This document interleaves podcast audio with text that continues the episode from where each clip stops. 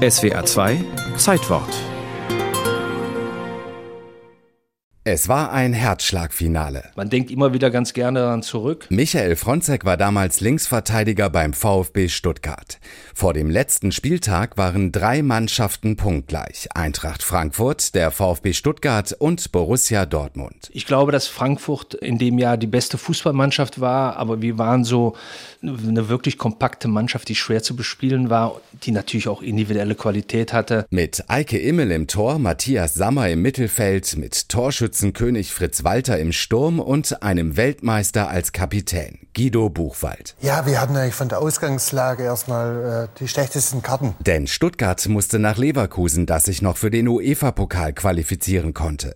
Dortmund in Duisburg und Frankfurt in Rostock standen dagegen vor leichteren Aufgaben. Außerdem hatte Frankfurt die mit Abstand beste Tordifferenz. Wir haben hoffen müssen, dass Frankfurt patzt und haben äh, in Leverkusen äh, gewinnen müssen.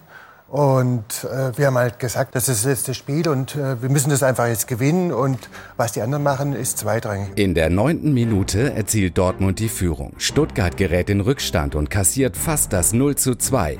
Doch Verteidiger Günther Schäfer rettet spektakulär. Auch für Teamkollege Michael Fronzek unvergessen. Der Günther hat da eine Aktion gemacht die uns letztendlich am Leben gehalten hat. Mit einem Fallrückzieher buxiert Schäfer den Ball kurz vor der Torlinie noch über die Latte. Ohne ihn wären wir nicht Meister geworden. Kurz vor der Pause erzielt Stuttgart den Ausgleich. Zwischen Rostock und Frankfurt steht es 0 zu 0. Zur Halbzeit ist Dortmund deutscher Meister.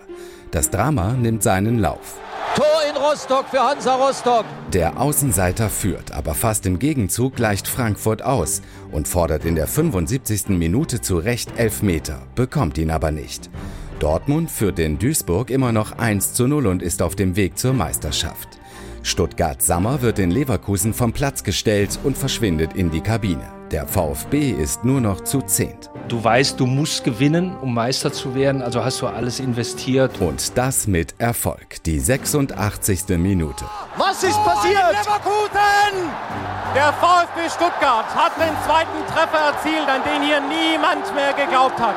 Und wer schießt das Tor? Guido Buchwald. Eigentlich ein einfacher Kopfball, aber in der Situation man war schon unheimlich angespannt. Man muss ihn jetzt machen. Jetzt hat man die große Chance. Und Gott sei Dank ist er auch rein. Und Gott sei Dank habe ich ihn auch richtig getroffen. Stuttgart ist Tabellenführer. Als kurz danach das 2 zu 1 der Rostocker gegen Frankfurt die Runde macht, brechen alle Dämme.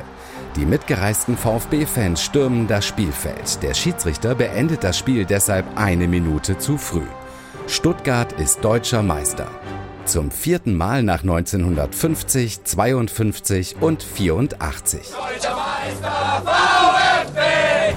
Das ist wirklich super. Auch für den Trainer des VfB, Christoph Daum, der zuvor mit dem ersten FC Köln zweimal nur Vizemeister geworden war. Für mich ist jetzt nicht der Titel äh, etwas, wo ich sage, so, ey, jetzt äh, habe ich es allen gezeigt, sondern äh, es ist eine Bestätigung der Arbeit, das ist schön. So schön, dass der Titelgewinn laut Daum bis zur Besinnungslosigkeit gefeiert wurde.